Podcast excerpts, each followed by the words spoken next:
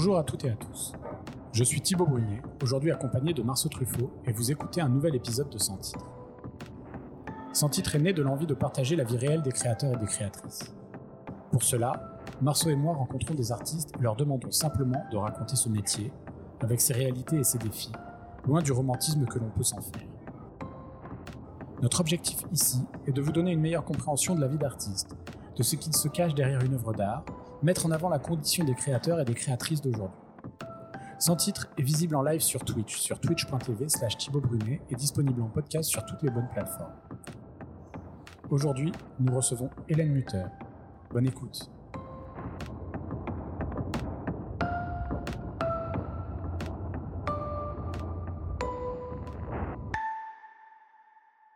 Bonjour Hélène.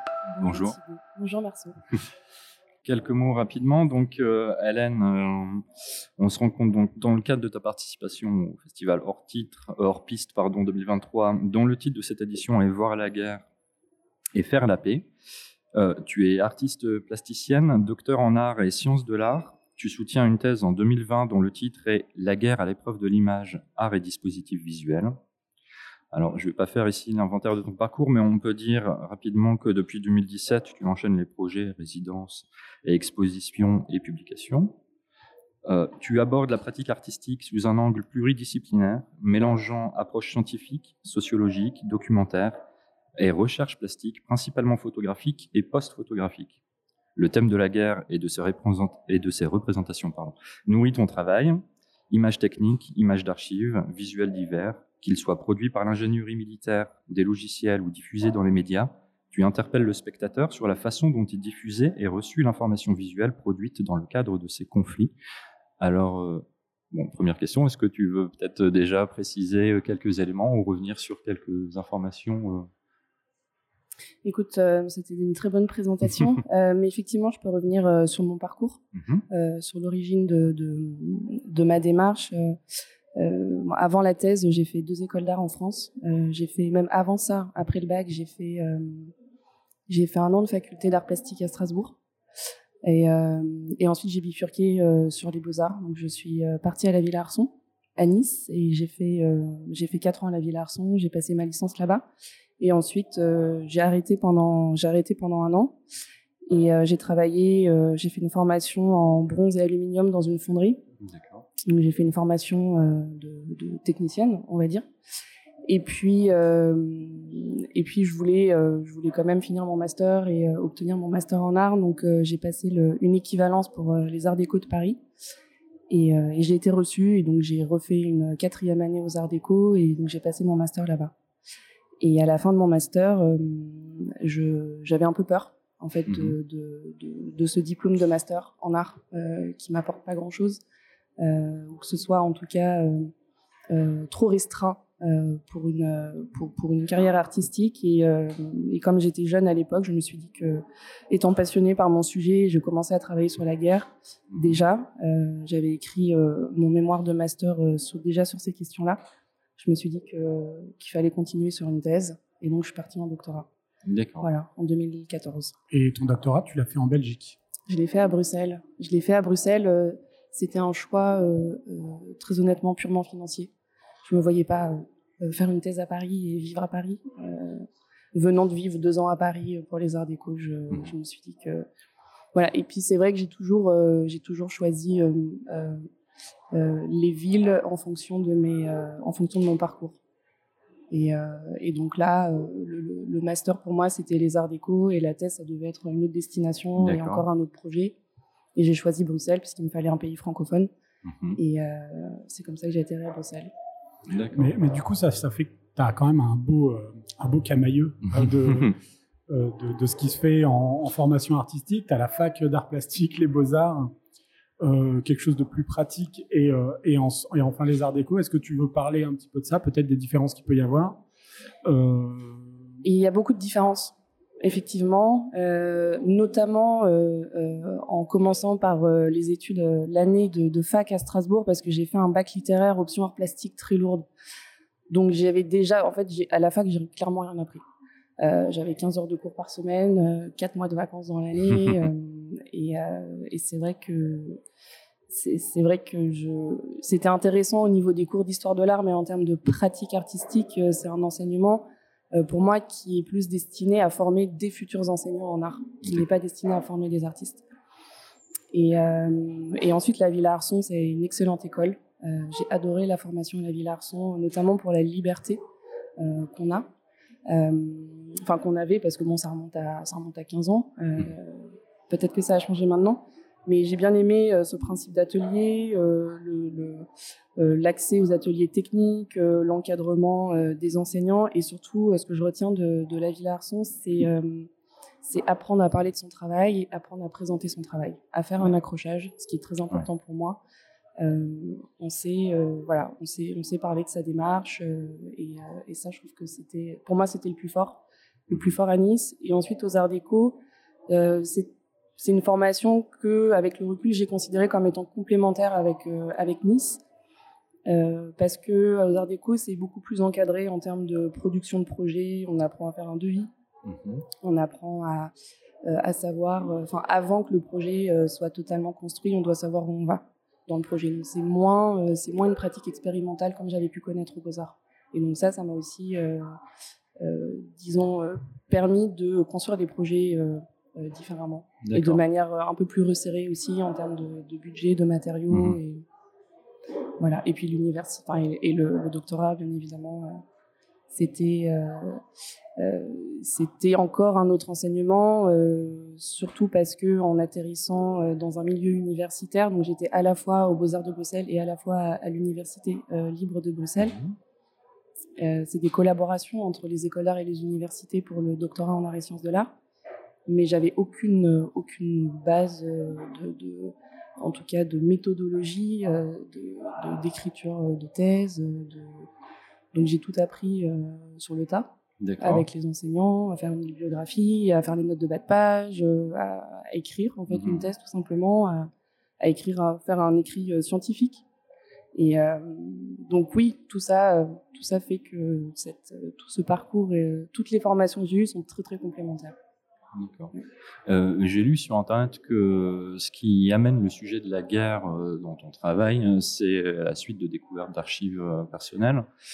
quand tu rentres là en thèse à Bruxelles, ça, ça, a déjà lieu? C'est La thématique de la guerre, elle est déjà apparue dans ton parcours et donc tu vas à Bruxelles avec ce support-là pour, pour travailler là-dessus ou c'est pendant que ça apparaît? Non, la thématique de la guerre, elle est apparue en 2009. Donc j'étais en deuxième année à la D'accord. Donc bien euh, antérieure euh, à la thèse. C'est arrivé, voilà, et c'est arrivé au moment où j'ai découvert euh, les images. D'accord. Et ça a été vraiment, je le qualifie maintenant de choc esthétique.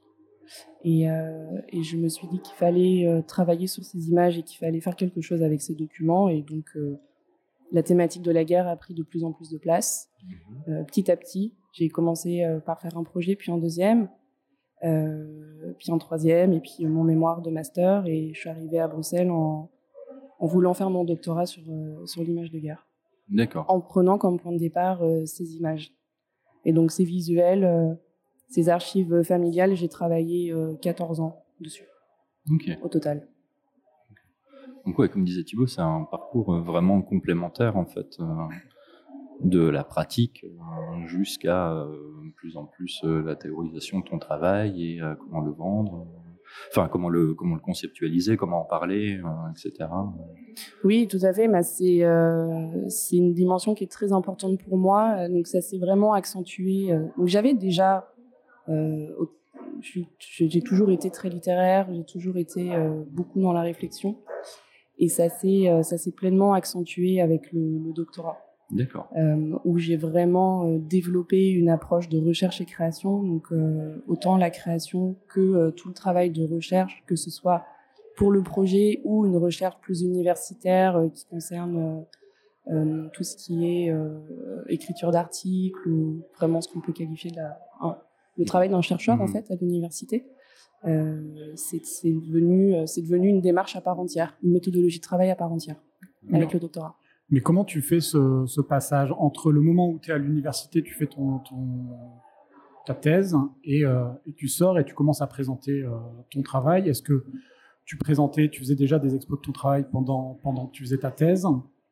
Euh, comment, comment se fait cette transition-là pour aller jusqu'à la monstration? Je dirais pas que c'est une transition, c'est vraiment c'est deux, enfin c'est même pas deux, c'est une, une démarche qui prend en compte si deux méthodologies de travail, mais que je fais avancer en même temps.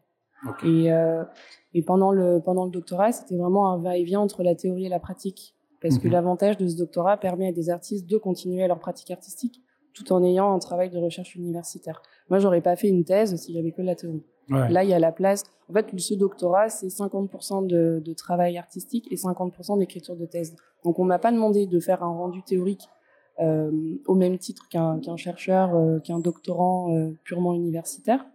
Et hum, parce qu'il y a le travail artistique qui prend 50% du temps et 50% du travail. Oui, parce que la, la question qui vient après, c'est est-ce que tu t'attendais à, vivre euh, comme ça en sortant d'école d'art, si tu veux? Et justement, je, pardon. Et justement, je me posais la question de, en fait, euh, peut-être que l'aspect euh, universitaire, peut-être un peu éloigné finalement de, de, de, à quoi va ressembler la vie d'artiste et, et, et justement, je, donc ça, ça c'est un peu sans transition, mais euh, tu t'attendais à vivre comme ça en sortant d'école d'art ou pas? Comment, À quoi tu t'attendais justement à la sortie d'études? Euh, Je m'attendais pas à ça, euh, notamment parce que euh, je ne pensais pas qu'un artiste euh, pouvait aller jusqu'à un doctorat en n'ayant aucune formation universitaire antérieure. Et je trouve ça absolument génial que les artistes aient cette possibilité et que euh, ce travail de recherche et création et de thèse euh, universitaire soit accessible aujourd'hui aux artistes. Euh, notamment parce que, parce que de plus en plus, en fait, les artistes ont des démarches qui sont transdisciplinaires. Et disons qu'on monopolise des savoirs et on monopolise des domaines de recherche qui sont extrêmement variés. Moi, j'ai travaillé avec des politologues. là, je travaille avec des militaires. Euh, il y en a d'autres qui travaillent avec des anthropologues, qui travaillent avec euh, des philosophes, avec des, biologistes, avec des mathématiciens. Et justement, l'art permet ces rencontres. Et, et donc d'avoir, de pouvoir accueillir des artistes euh, dans un tel, dans un tel milieu, dans un tel univers, pour moi, c'est extrêmement bénéfique, autant pour les chercheurs universitaires que pour les artistes eux-mêmes. J'imagine aussi que le fait de faire une thèse facilite aussi le, le contact avec ces, avec, avec, ces gens-là. Ah oui, oui. Bah, quand tu es inscrit en doctorat, euh, c'est quand même un passeport euh, qui t'ouvre euh, beaucoup de portes au milieu universitaire. comment ça s'est passé après? Qu'est-ce, que, qu'est-ce qui s'est passé concrètement Tes premiers pas en tant que créatrice à la fin de tes études, quand tu as rendu ton doctorat? C'est quoi C'est quoi la suite? Ça a été très compliqué. Ça a été très compliqué, notamment parce que la fin de ma thèse euh, s'est faite euh, pendant le Covid. Yes. Voilà, donc j'ai soutenu, euh, j'ai soutenu ma thèse avec en, présentiel et en virtuel. Donc ça aussi, c'était une mhm. drôle d'expérience parce que je, donc j'ai quand même pu organiser une exposition, faire ma soutenance de thèse dans le lieu d'exposition. Mais, mais le fait est que c'était en plein Covid, donc ça a été un moment assez particulier pour pour célébrer six ans, euh, six ans de travail. C'était un petit peu frustrant. Euh, et après, je m'attendais, alors dans l'immédiat, dans les mois qui ont suivi, très honnêtement, je m'attendais à mieux en termes de vie, en termes de quotidien. Je m'attendais à plus d'opportunités. Je me suis dit bon, bah, maintenant j'ai un doctorat en poche, il va se passer, il va se passer des choses. Il y aura des sollicitations, ce qui n'a pas du tout été le cas. Donc ce que j'ai fait, c'est que j'ai tout de suite, euh, je me suis tout de suite mise en fait dans les dossiers, dans les dossiers de candidature, ce que je faisais déjà avant, mais beaucoup moins. Ouais. Et, euh, et, donc dans les deux années qui ont suivi, donc euh, l'année 2021 et l'année 2022, j'ai fait à peu près 100 dossiers par an. Ah oui. Et je faisais que ça. Je faisais que ça. Parce que bah parce qu'il qu'il se passait rien à côté mhm. et et que qu'il fallait trouver les opportunités et euh, donc je me suis donné corps et âme euh, dans les candidatures, euh, que ce soit les candidatures de post-doctorat, que ce soit pour des conférences, des écritures d'articles, pour des expositions, pour des résidences, pour des demandes de subventions, même pour des jobs, euh, même pour des jobs, voilà, pour, un job. Et donc ça, plus ça, plus ça, cumulé, ça fait à peu près voilà, une centaine de, de dossiers par an. Okay. Sur deux ans, ouais. Et donc, Euh, ça, dans tes études, on t'avait déjà un peu euh, montré le chemin euh, de comment comment candidater, comment bien présenter son dossier, au-delà juste des compétences littéraires, etc., rédactionnelles, mais non jamais. Et ça, c'est quelque chose que que je reproche aux écoles. malgré malgré l'excellence des, des, formations que, que j'ai eues, je reproche ce manque de d'accompagnement des élèves en termes de pour la suite mhm. dans un premier temps et puis euh, savoir constituer un portfolio mhm. euh, bah, ça s'apprend à faire un portfolio euh, écrire un CV ça s'apprend une lettre de candidature ça s'apprend un dossier de candidature ça s'apprend aussi quand il faut faire un résumé de 1500 mots et, et, ce qui est aussi ce qui est aussi assez frustrant quand on fait des candidatures c'est qu'on repart à zéro à chaque candidature parce qu'il y en a qui veulent un CV de deux pages, d'autres qui veulent un CV de quatre pages, d'autres qui veulent un CV de six pages. Il y en a qui veulent euh, une biographie de deux lignes, d'autres qui veulent une biographie de dix lignes. Et donc, on repart à chaque fois à zéro. Mais, mais c'est, disons que c'est une, c'est une, une, mathématique de, de l'esprit et de qui enfin oui ça s'apprend. Mhm. ça s'apprend de, de, de, pouvoir écrire euh, comme ça. Euh, il y a des mecs qui, qui c'est pas du tout leur euh, comme la com enfin le, graphisme c'est comme faire un site web comme mhm. tout ça. Et c'est vrai que je trouve qu'on n'est pas les étudiants les jeunes artistes qui sortent d'école sont pas du tout équipés Mais pour ça. c'est un des une des raisons pour lesquelles d'ailleurs on a on a fait ce ce projet sans titre. C'est pour, pour bien rappeler en fait ou en tout cas montrer que ben il y a certains outils qui manquent aux artistes et que la formation euh, la formation qu'on a elle ne prépare pas du tout à cette vie-là. C'est-à-dire que euh, dans une école d'art effectivement on nous apprend à être tellement singulier et, euh, et avoir un travail vraiment tout à fait remarquable mais en fait on on nous explique pas que c'est pas c'est pas c'est pas cette qualité là qui va faire euh, que le travail va être euh, remarqué. Mais non parce que notamment parce que euh, parce que notre travail quand on fait des dossiers il est vu il est vu sur un PDF il est vu mmh. sur des photos. Et quand on a un travail qui est très compliqué aussi à en rendre en photo ce qui est le cas du mien ben c'est souvent ça donne rien dans les PDF oui ça supporte encore plus mal un, un dossier. c'est difficile de le défendre et c'est difficile de faire un texte d'accompagnement. Et puis on, souvent on dit, bah, en fait, il y a trop de texte, ou alors il n'y a pas assez de texte. Oui. Non, mais il y a aussi cet aspect-là, c'est-à-dire que le prof, le prof de beaux-arts apprend à faire référence à Tarkovsky et Buñuel. Et puis après, quand tu vas présenter ton travail à des gens, finalement, euh, ils sont comme toi, ils regardent Game of Thrones. Et, euh, et, oui. Et puis on passe à la chaîne aussi. Oui, tout à fait. Et en plus, ils s'en des références. Oui, tout, mais complètement, complètement, complètement. Et euh, oui, tout à fait. Donc, mais on a un, onglet spécial diffusion où on va parler de où on va parler de concours parce que c'est intéressant ce que tu as à dire. On en parlait l'autre jour. Tu disais que tu réussissais 10% des, des concours. Enfin, je pense qu'il faut vraiment prendre. Bah, Peut-être on peut y passer tout de suite. Oui, Allons-y. Euh, tu disais que tu réussissais. Euh, enfin, quand on en parlait hier, tu disais que tu réussissais 10%, 10 de tes concours. Euh, bon, j'ai l'impression que tu as. Ce qui est pas mal, je le reconnais. ce qui est très bien. Euh, je te confirme, mais, mais du coup, tu, tu, comment, tu adaptes la méthode scientifique à, à, ça, c'est-à-dire que tu, tu dis, tu comptes le nombre de concours que tu fais, tu regardes ce qui marche et tu regardes ce qui marche pas, finalement. Oui, et puis euh, et puis il y a eu des il y a des candidatures pour lesquelles j'ai été refusée et j'ai retenté l'année d'après et j'ai encore été refusée et je retenterai encore cette année. Mais est-ce que tu changes le dossier ou tu envoies le même dossier? Non, je change. Tu changes. Je change parce que parce que ma façon de me présenter évolue aussi. Euh, parce que la biographie elle change, parce que euh, mon travail je le présente différemment, donc euh, c'est évolutif, c'est très évolutif. Donc je m'adapte, je m'adapte à la situation dans laquelle je suis au moment où je prépare la candidature. D'accord. Et est-ce que tu as un dossier que tu as présenté quelque part, c'est scandaleux que tu n'aies pas, que pas été retenu, et tu as envie de le dire maintenant ou pas? Non, parce que euh, non, c'est pas que j'ai pas envie de le dire. Mais euh, alors, J'avoue qu'au début, euh, accumuler les refus, ça a été très compliqué à accepter. Ouais. Parce que ça, c'est euh, pareil euh, en formation, quand tu es un peu dans tes tunnels, dans tes réflexions, euh, accompagné par les profs, par le climat qu'on peut retrouver dans les formations artistiques, les, les, premiers refus secs et francs de dossiers, ils doivent être oui. compliqué. Enfin, c'est-à-dire qu'il n'y a pas non plus de préparation à ça, quoi. Non. À- la réalité du terrain, alors pas à la réalité du terrain de l'artiste qui va se déplacer quelque part, mais à la réalité de l'artiste qui va. Mon, mon boulot maintenant, moi je le, je le montre où, je le montre à qui, je le montre Oui. comment, ça. et comment je négocie le virage quand euh, il y a des refus justement.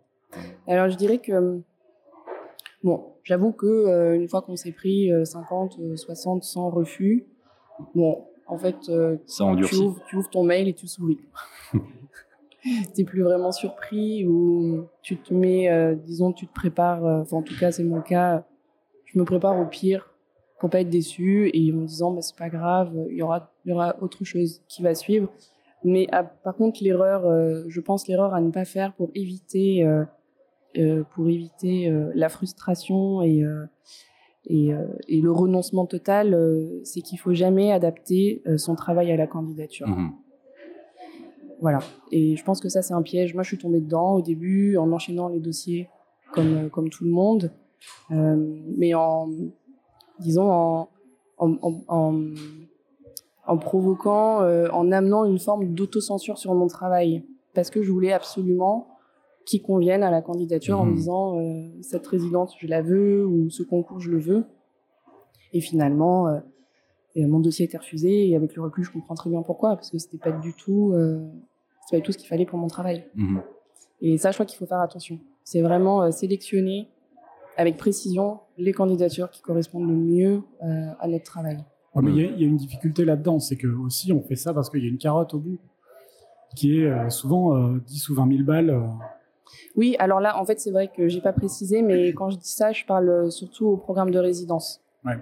Voilà. ouais. euh, qui sont dans un pays euh, particulier ou qui ont une thématique de recherche particulière. Et parfois, en général, c'est, des thématiques qui sont très larges et très ouvertes. Et on se dit, bon, bah, super, Il y a de la place pour il y a de la moi. place pour moi, euh, je peux caler ça comme ça, je peux réussir à, à tourner mon travail dans ce sens-là. Mhm. Et finalement, euh, bah non. Oui, Bah non. absolument pas. oui. Non. Euh, du coup, peut-être euh, tu peux nous raconter un cycle de présentation pour un travail, un projet. Euh, justement, tu penses, tu penses ce que tu as fait, donc par exemple ce que tu as fait, ce fait pendant ta thèse, et, comment. Ensuite, tu vas commencer à le présenter tu vas faire des dossiers pour le présenter dans des expositions, peut-être gagner du fric avec, peut-être le vendre. Comment, comment ça se passe? Comment, ça se passe la diffusion de ton travail? La diffusion du travail qui est présenté ici au Festival Hors Piste, par exemple. C'est quoi l'histoire de le chemin de, ce boulot-là? Euh, le chemin de ce boulot-là, c'est euh, on est vraiment en ligne droite de mon travail de thèse, euh, de ma réflexion sur euh, sur l'image de guerre. Pour pas trop rentrer dans dans, dans une analyse de mon travail, par exemple dans le cadre de ma thèse, j'ai travaillé sur une imagerie très particulière qui se rapporte à l'armée, qui sont des images de renseignement. Et puis là, pour le festival Piste, j'ai décidé de travailler sur un autre, un autre type d'imagerie qui est qui est produit par l'armée, qui sont des images de communication. Et, et ce qui était euh, important pour moi, euh, pour cette thématique, voir la guerre et faire la paix, c'était euh, de faire entrer les militaires au centre Pompidou. Mhm. C'était un challenge. euh, et je voulais vraiment qu'ils soient présents, que leur donner cet espace de parole et de visibilité.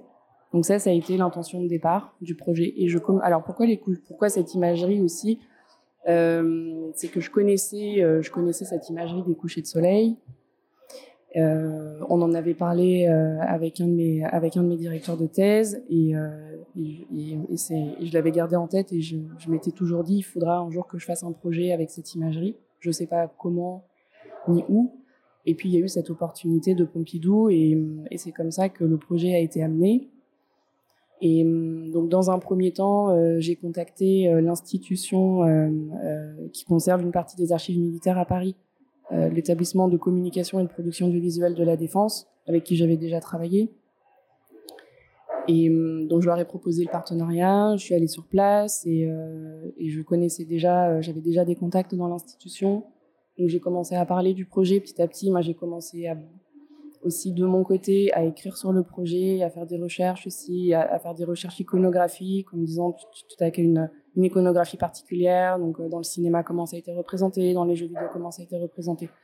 Donc ça, disons que tout le travail de recherche pour chacun de mes projets, c'est avant tout pour moi de bien contextualiser mon travail euh, pour pouvoir le situer au mieux dans une histoire de l'art, dans une histoire des images, euh, voilà, dans, à quel type d'iconographie euh, je m'attaque et où moi, en tant qu'artiste, là, aujourd'hui en 2023, je me situe par rapport à cette imagerie. Et euh, donc c'est vraiment euh, repartir toujours à l'origine, Mhm. l'origine des choses, que ce soit d'une image, que ce soit d'un concept. Et, et puis donc ça, c'était pour la partie image. Et puis pour la partie témoignage euh, des militaires que j'ai sollicité, euh, j'ai commencé aussi à en parler autour de moi, à faire jouer mon réseau. Euh, et puis ça a été, voilà, envoyer des mails spontanément à des militaires, contacter sur les réseaux sociaux des groupes de militaires, sur Facebook, sur Instagram, et d'être toujours, toujours en veille. je suis beaucoup en veille Sur les réseaux. Euh, euh, donc ça, ça a été. C'est vrai que ce travail, euh, c'était un gros travail, on va dire relationnel, gros gros travail relationnel et, et, de confiance aussi à mettre à mettre en place avec les gens avec qui j'ai travaillé, que ce soit avec l'institution ou que ce soit avec les militaires. Donc ça, ça a pris du temps. C'est un projet qui a pris euh, quatre mois, quatre mois, quatre, quatre, cinq mois, okay. du début au moment où j'ai commencé vraiment à travailler et à la finalisation, on est presque à cinq mois de travail. Et puis, euh, et après, ça a été donc j'ai fait aussi appel à un, collègue monteur vidéaste pour le, le travail vidéo et euh, qui m'a épaulé sur le projet. Et puis, euh, et puis après, ça a été euh, voilà la mise en forme, récolter les témoignages, euh, échanger avec chacun de ces militaires, euh, et puis, puis faire le montage de la vidéo, sélectionner les photos. Mmh. Euh, je suis partie de 300 photos, j'en ai sélectionné 76, j'ai fait quatre versions de la vidéo, euh, mmh. demander conseil aussi autour de moi. Euh... Et donc, si je reprends le, le début de ton intervention, c'est euh, l'opportunité de cette exposition à Pompidou, par exemple, là, qui va donner un coup d'accélérateur et un coup de concret à des idées et des envies qui, de toute manière, étaient présentes pour toi avant, en fait. Tout à fait. Ouais. Euh, ce projet n'aurait pas pu se concrétiser, euh, cette idée de travailler avec cette imagerie, en tout cas, elle n'aurait pas pu se concrétiser de cette manière-là euh, sans Mhm. cette opportunité d'exposition au Centre Pompidou. Ok. Qui est d'ailleurs euh, malheureusement souvent le cas avec les projets, Ouais. c'est que j'ai Oui, c'est ça, parce que tu as plein d'idées euh, qui restent un peu euh, quelque part euh, dans, le- dans le coin de la tête et, et c'est euh, finalement euh, la réponse positive à une résidence, à un concours, à une exposition qui va permettre de dire ah ben là maintenant bah c'est c'est le moment de donner corps à ce que j'avais imaginé. Euh, voilà, Tout à fait. Parce que j'ai pas de pratique d'atelier, d'accord. Bon, Il vient de jeter une page de questions. Très bien. Euh, mais du coup, tu, tu, tu nous as beaucoup parlé, enfin, tu nous as bien parlé de ta, ta méthodologie, euh, du processus un petit peu, et j'aimerais bien qu'on parle un petit peu du relationnel et euh, du coup parler de l'exposition au Centre Pompidou.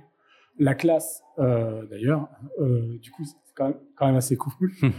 Euh, Est-ce que tu peux nous raconter un petit peu le point de vue extérieur? Comment tu le vis? C'est-à-dire, est-ce que, est-ce que tu prépares tes projets avec des commissaires? Est-ce que c'est toujours, il y a toujours un regard extérieur qui est le même, une galeriste, un galeriste, un- une mentor, un mentor? Comment ça se passe Et, euh, et peut-être ou tout simplement avec le lieu et la commissaire du lieu, comment se passe euh, ce, travail-là? Je travaille, euh, je travaille beaucoup toute seule. Je travaille beaucoup toute seule. je demande pas, je fais une proposition, mais je demande pas spécialement validation à la personne avec qui je suis amenée à travailler. Par contre, le mieux, c'est effectivement qu'on s'entende sur le projet. Ça, on est d'accord. mais euh, mais je me, disons que j'ai jamais eu besoin euh, non plus de, de réadapter mon projet. J'ai jamais eu besoin de, de justifier le projet, euh, puisque euh, d'expérience, j'ai toujours été sollicitée pour un projet que je proposais. Oui. Donc après, il y a toujours des réajustements à faire, on en discute, mais entre la proposition euh, que je soumets au départ et le résultat final, euh, c'est rarement différent. Mhm. c'est rarement différent. Et j'ai toujours eu, que ce soit dans mes résidences ou dans les expositions, j'ai toujours eu des extrêmement bons contacts avec les gens avec qui j'ai travaillé. Euh, j'ai vraiment aucune, aucune mauvaise surprise, très sincèrement. Mais c'est important pour toi d'avoir le, dernier mot, en fait. Le, enfin, le, faut que ça réponde complètement à, ton, à ce que tu avais en tête. Oui, si je si je sens pas, euh, si euh, la personne en face me fait une proposition euh, que j'estime qu'il ne me convient pas, je vais, je vais négocier. Et mais par exemple là pour le Pompidou, l'installation que je propose, c'est exactement l'installation que j'avais en tête le jour où je l'ai proposée le résultat est, est euh, exactement ce, ce, que, ce que je voulais et ce que, voilà, ce que j'attendais. Et euh, alors, moi j'avais une question euh, dans cet esprit-là, c'est tu, tu dis que tu travailles beaucoup toute seule. Enfin, dans le sens où je, quand tu, tu parlais Thibaut de mentor ou de, de personnes, je demande pas conseil à aucun moment, euh, même justement ah, dans, mon, dans mon entourage, oui. Ça, oui, dans mon Est-ce qu'il y a des, gens qui remplissent ce rôle-là, d'anciens profs, euh, d'anciennes connaissances, je sais pas. Est-ce qu'il y a des référents comme ça à qui tu peux demander un peu conseil quand tu es en phase d'élaboration, toi toute seule, et où tu as des, forcément des phases de doute? Est-ce qu'il y a euh, des gens vers qui tu te tournes? Pour euh, chercher un peu soutien, conseil. Euh, oui, oui, bien sûr, bien sûr, et notamment pour ce projet-là, euh, c'était très important d'avoir les retours des militaires aussi, et mmh. des photographes militaires, ceux qui ont produit les photos. Donc là, pour avoir des conseils, je me suis tournée vers eux. Et et pour d'autres pour d'autres projets, un projet en Arabie Saoudite, les interlocuteurs, c'était les organisateurs et et de, de, la résidence et du projet. Et donc, c'est eux, euh, c'est vers eux que je me tournais aussi, euh, plus les, collègues artistes qui étaient avec moi. Donc, bien sûr, oui, oui, je dis que je travaille toute seule dans le sens où la conception du projet, euh, la mentalisation du projet, elle se fait seule. Mais après, pour être sûr, pour être sûr de, de ne pas, en tout cas en termes de propos, pas forcément en termes de, de rendu plastique, mais surtout en termes de, de l'intention que moi je veux y mettre et que je veux que je veux donner à voir dans le résultat final, euh, je m'accompagne en fait des personnes euh, euh, qui sont qui sont les mieux les mieux positionnés pour accompagner tel ou tel projet. D'accord, ouais. Les plus concernés. Ok. Merci pour toutes ces réponses.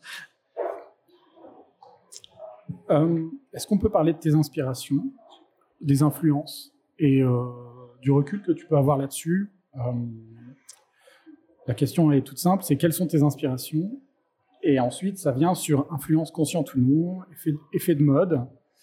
Euh, comment tu te positionnes par rapport à l'environnement créatif?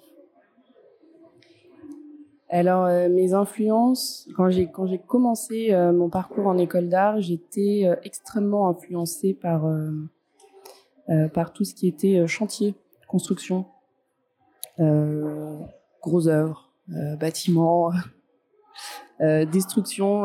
Mais je, vais faire un lien avec mon travail aujourd'hui, mais c'est vrai que j'allais sur les sur les chantiers, euh, euh, j'allais euh, piquer des matériaux, je m'arrangeais avec les ouvriers pour qu'ils me ils me filent des, des, planches et des, des sacs de béton et, et j'avais une pratique de sculpture. J'ai commencé en faisant déjà même peinture, dessin et après sculpture. Et je faisais des grosses grosses installations en sculpture avec des matériaux très bruts, matériaux de chantier très lourd, euh, impossible à déplacer toute seule. Euh.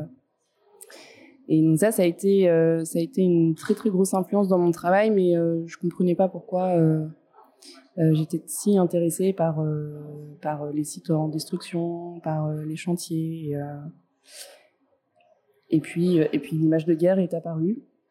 Et, et là, j'ai fait le lien j'ai fait le lien avec euh, avec euh, cette imagerie euh, très extrêmement connotée de villes détruites, avec cette référence à la guerre et à la destruction.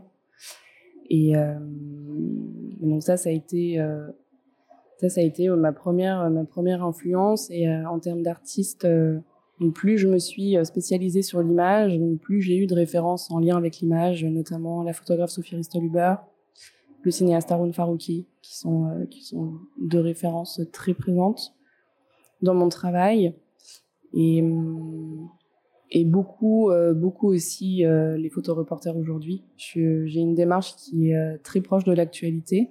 Donc je, je m'intéresse très fort à ce qui est fait en termes en termes d'images qui sont produites en zone de guerre aujourd'hui. Donc que ce soit dans les médias, que ce soit aussi des des photographes qui ont une pratique d'auteur, qui sont pas forcément journalistes.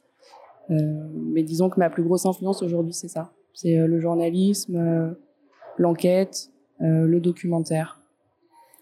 Et par rapport à l'environnement créatif, ce que tu vois, je sais pas, quand tu vas faire Paris Photo, je sais pas si ça t'arrive de te balader mhm. dans les... Est-ce que, euh, ou, euh, ou, dans les expos qu'il y a à Paris ou ailleurs, est-ce que tu essaies d'avoir les yeux ouverts et de regarder ce qui se passe pour t'en inspirer ou au contraire t'en tenir loin? Comment ça se passe ton rapport à, ton rapport à l'environnement créatif? Ce genre de manifestation, euh, je trouve que c'est intéressant pour savoir ce qui se fait aujourd'hui. Mais comme tu disais, il y a un peu cet effet de mode euh, qui me dérange euh, beaucoup dans le milieu. J'y vais par curiosité, par pure curiosité, mais je suis extrêmement sélective. C'est-à-dire que je vais pas y passer trois heures. Je vais faire un tour très rapide et si mon œil accroche quelque chose, je vais m'arrêter. Mais c'est tout. Je suis pas en recherche d'inspiration, je suis pas en recherche de, disons, de, voilà, d'une telle ou telle référence, euh, ou alors j'y vais pour voir le, travail de personnes que je connais, tout simplement. Mais c'est pas forcément euh, le contexte idéal non plus pour découvrir le travail de quelqu'un, euh, parce qu'on est quand même un peu dans une surenchère visuelle et, et, et financière dans ce genre d'environnement. et sinon, en termes d'exposition, euh, ça va plus être, je suis moins, euh, je suis de moins en moins euh, dans des expositions d'art contemporain parce que je suis de plus en plus éloignée du milieu en termes justement voilà de référence et d'inspiration. Donc soit je vais aller revoir mes classiques au Louvre ou au musée d'Orsay, mmh, soit je vais aller vraiment dans des expositions de, de, de, photographes aussi voilà que je connais, dont je connais le travail, mais j'ai du mal à me faire surprendre aujourd'hui par par l'art contemporain très honnêtement. Euh, bah, moi, du coup, euh, j'ai envie de rebondir un peu sur euh, sur ce que tu viens de dire. Est-ce que tu, là, tu vis à Paris, par exemple, oui. etc. tu es passé avec tes études à travers différentes villes. Justement, est-ce que c'est important pour toi euh, d'être à Paris?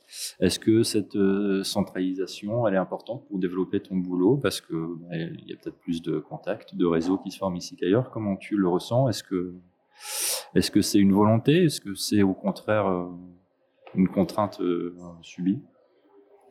J'ai décidé de venir à Paris pour préparer l'expo du Centre Pompidou. Donc je suis là depuis, le mois, depuis le mois d'octobre. Ok. Et je suis très heureuse d'être là. Euh, mais je ne sais pas si je serai encore là dans six mois.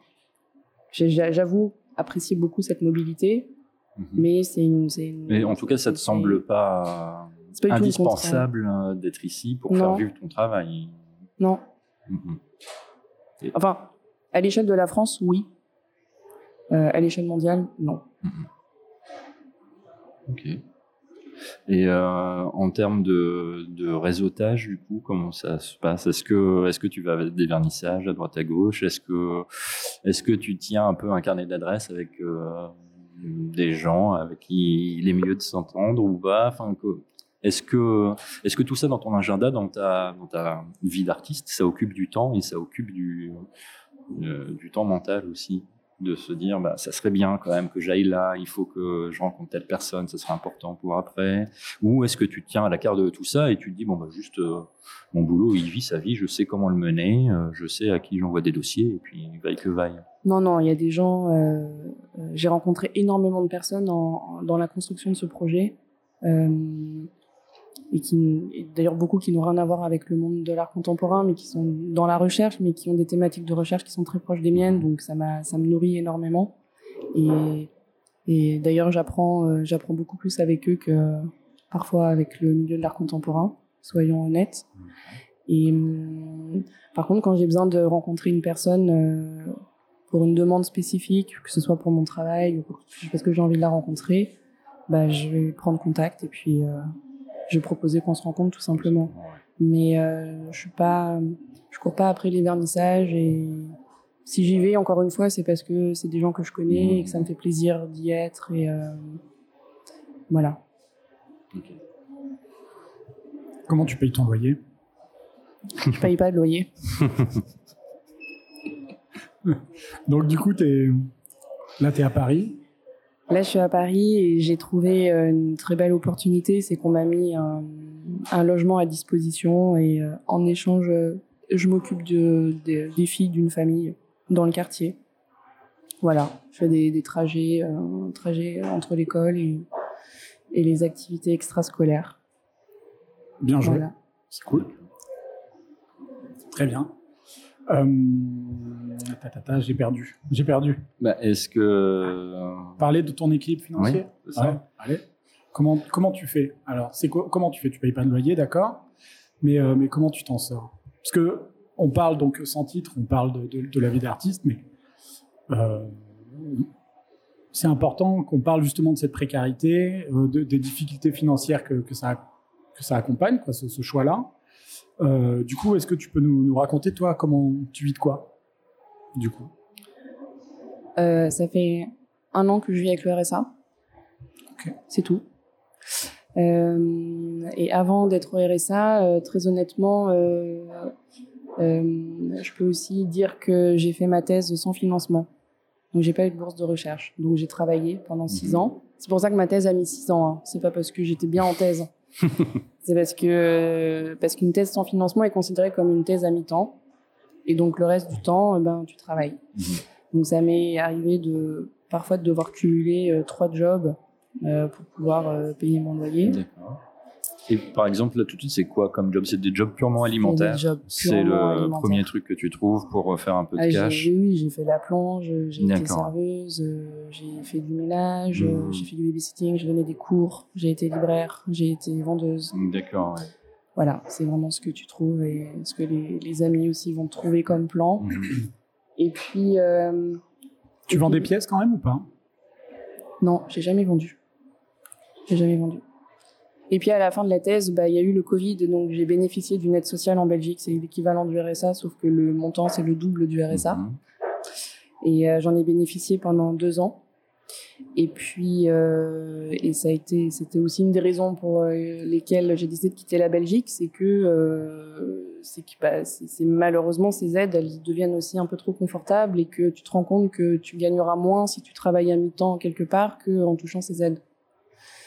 Donc c'est un peu aussi problématique. Euh, donc je suis rentrée en France fin 2021. J'ai passé un an chez mes parents, ce qui m'a permis euh, de pouvoir aussi stocker mes affaires, puisque c'est quand on est, euh, c'est aussi le, la question du stockage des, Ouais. des pièces et des, des, photos et puis de tout le matériel, euh, voilà. Donc j'ai posé, mon- disons, mon atelier là-bas et puis et ça m'a permis de me concentrer sur les dossiers sans avoir à payer le loyer et puis de, de rester très mobile, de partir en résidence, de ça aussi parce que la mobilité quand on est en résidence, ben qu'est-ce qu'on fait du loyer quand on Mhm. est artiste? Euh, qu'est-ce qu'on fait de l'appartement, comment on finance tout ça, euh, voilà, ça, c'est, une question à laquelle j'ai absolument pas la réponse. Et puis euh, quand je suis rentrée en France, bah, j'ai demandé le RSA et puis euh, voilà, Et puis, voilà où j'en suis. débrouille, hein. Et après je me débrouille, euh, ouais, je- comme ça. Mais c'est c'est drôle parce qu'il y avait un, un truc, moi, quand je suis sorti du, quand je suis sorti des Beaux-Arts, je me disais vraiment, un des, un des objectifs que j'avais euh, dans ma vie, ce serait de, de présenter mon travail ici au Centre Pompidou. Et euh, vraiment, c'est très, très, très, très clair, quoi. Et euh, ça, et puis New York, et je sais pas où, enfin bon, bref, d'être d'être vraiment dans les endroits euh, qui comptent. Et, euh, et j'aurais jamais cru qu'on puisse euh, exposer au Centre Pompidou et euh, être au RSA. Pour moi, il y avait, mais encore une fois, ça, ça accompagne aussi le projet du, de l'émission. C'est que, bah, en fait, on peut être artiste, exposé dans un endroit qui est quand même euh, un ou une artiste euh, exposé dans un endroit qui, qui, qui pèse, quoi, et, euh, et en fait être, être quand même, quand même super précaire. Bah oui. Ouais. Et moi non plus, j'aurais pas imaginé Ouais. Mmh. être au RSA et exposé en même temps au Centre Pompidou. Ça, pas du tout. Euh, bon, voilà, voilà. Et du coup, euh, la production du coup de tes, Ah de, si, je de peux tes pas- pièces, etc. Elle se fait comment euh, Parce que justement, dans une économie euh, contrainte comme ça, quand toi tu décides bah, de produire, tout simplement, et de, de donner une matérialité à des projections, à des photographies, euh, etc. Euh, ah bah quel est le système économique derrière ça? Enfin, comment ah, Moi, je suis incapable de produire euh, si j'ai pas si j'ai pas une aide financière, je veux dire extérieure, d'aide à la production. Et c'est pour ça que c'est pour ça que j'ai apprécié le système des résidences et que j'apprécie beaucoup le système des résidences. Mhm. Parce que, en tout cas, les, les trois résidences que j'ai faites, c'était c'était financé. C'était financé et euh, donc ça m'a permis de quand même d'avoir. T'as pas un, pas un des budgets production. Enfin, tu, tu produis pas une, exposition. Euh, enfin, si, en fait, si au Luxembourg, si, clairement. Euh, j'ai pu faire une exposition de fin de résidence, mais et d'ailleurs en Arabie Saoudite aussi. Si, si, en fait, des projets qui étaient entièrement financés Disons que dans la production d'une série photo, tu vas pas avoir toutes tes séries qui vont être encadrées parfaitement. En plus, c'est à l'étranger, donc euh, c'est compliqué pour ramener les œuvres, mais euh, tu as quand même euh, une part de la production qui est faite et ça permet après de faire tourner le projet, en tout cas de le présenter ailleurs. Et euh, mais sinon, sinon Sinon, bah, ça n'existe pas. Bah non, sinon le travail, il, est, euh, il est sur l'ordinateur et puis euh, dans les carnets. C'est-à-dire que tu dimensionnes aussi, tu budgètes en amont euh, toutes ces étapes-là en fonction de, des enveloppes que tu peux avoir. bah, disons que, disons que le, le, le moment où j'ai besoin d'avoir un budget pour faire aboutir un projet, oui, je vais le budgéter et je vais proposer une candidature. Mhm.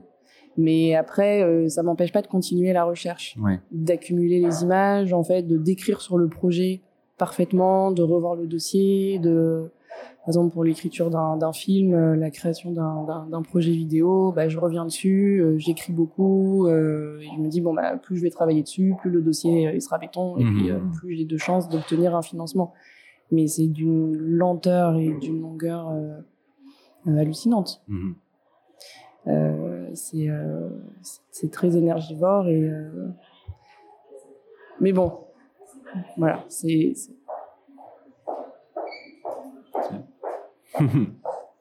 tout va bien, tout va bien. Non, non, tout va bien, tout va bien. Euh, comment Et ton, ton visage à d'autres moments de trouver des jobs en lien oui. avec l'art, etc. Oui. euh, professorat, je pense. Euh, J'aimerais beaucoup euh, faire un post-doctorat. Ça, c'était mon objectif numéro un après la thèse, où j'en ai présenté beaucoup. J'ai été refusée partout. Mm. Et, et ça me, bah, le doctorat, disons que c'est une suite logique après la thèse. Et, et j'aimerais, j'aimerais beaucoup avoir cette opportunité d'être dans un laboratoire pour être financée mhm. en tant que chercheuse mhm. et en tant qu'artiste aussi. Et, euh, et, puis ça ouvre aussi d'autres portes euh, plus tard sur l'enseignement. C'est encore un autre type de réseau, c'est euh, un autre type de aussi de méthodologie de travail, de, de contact. Donc c'est, je, je dis pas, je dis pas que je veux le faire parce que c'est la suite logique, mais parce que ça m'intéresse vraiment de le faire. D'accord, ouais. Voilà.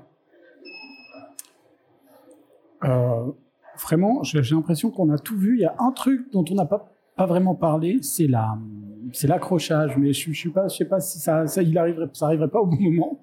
Mais euh, on n'a pas parlé de, de, de, ta relation à l'accrochage. Euh, Est-ce que tu le fais toi-même? Comment tu vis ce moment-là? Moi, j'adore les accrochages. Euh, j'adore les accrochages, notamment parce que j'y ai pris goût en étant très bien formée à ça à la Ville Arson. Et j'ai toujours, en fait, je suis beaucoup plus, euh, je suis beaucoup plus heureuse de travailler sur la mise en espace du travail que sur le résultat final. J'aime bien, en fait, euh, préparer l'espace. Et euh, j'aime bien, j'aime bien mettre les, les œuvres en espace et euh, organiser euh, visuellement euh, une exposition. Euh, pour qu'il y ait une narration, pour qu'il y ait une suite, euh, pour que le travail prenne sens, euh, pourquoi tu mets tel projet à côté d'un autre. je trouve que c'est hyper intéressant parce que c'est ça qui fait que le travail fonctionne ou pas. Ça fait partie intégrante de ta démarche artistique. Là, c'est vraiment la, la, la, finalité un peu. Tout à fait. Et c'est pour ça d'ailleurs que je pense de plus en plus mon travail en termes d'installation. Ouais. Parce qu'il faut qu'il, pour moi, il faut qu'il soit mis en espace. Il y a vraiment la- le rapport à l'espace qui est important dans ma démarche. Et donc, du coup, j'imagine que tu t'arranges euh, pour euh, être toujours présente à ces moments-là, où, où qu'ils soient. Alors, Tout à fait, oui.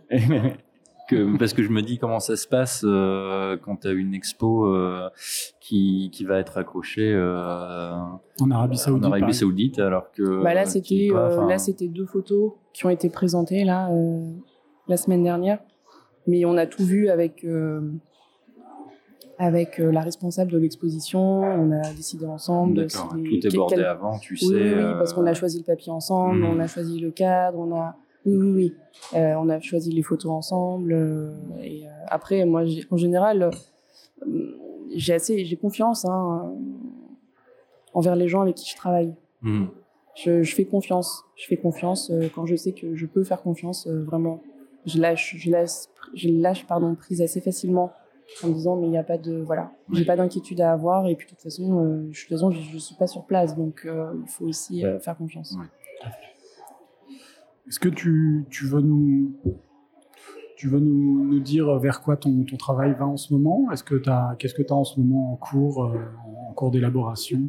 Eh ben, je travaille activement sur la suite du projet que j'ai entamé en Arabie Saoudite l'année passée, euh, qui est un, projet sur du long terme, donc qui est toujours en lien avec la guerre du Golfe. Donc c'est vraiment une continuité de ma thèse, mais avec un travail de terrain euh, dans la région du Golfe, donc entre l'Arabie Saoudite, le Koweït et l'Irak. Et, donc c'est un travail euh, qui mène euh, la production d'une série de photos et la création d'un documentaire, documentaire de création en quatre parties. Voilà, donc je travaille là-dessus. D'accord, d'accord. Une actualité personnelle à venir là bientôt Qu'est-ce que qu'est-ce qui, qu'est-ce qui suit cette exposition ici au Centre Pompidou Euh, une conférence à l'école militaire Yes. au mois de juin et euh, une conférence à Bordeaux euh, avec l'association des études sur la guerre et la stratégie. Voilà.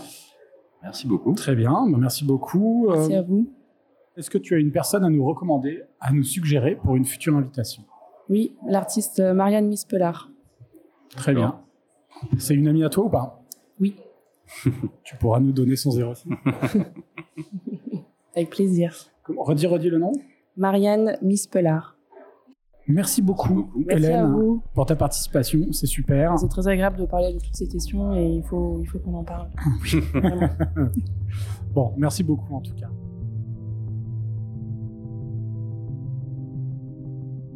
Merci beaucoup pour votre écoute. Vous pouvez suivre le travail d'Hélène Mutter sur son Instagram. Vous pouvez également suivre le projet Sans titre sur Instagram avec sanstitre.cast. Merci beaucoup au Centre Pompidou de nous avoir accueillis aujourd'hui.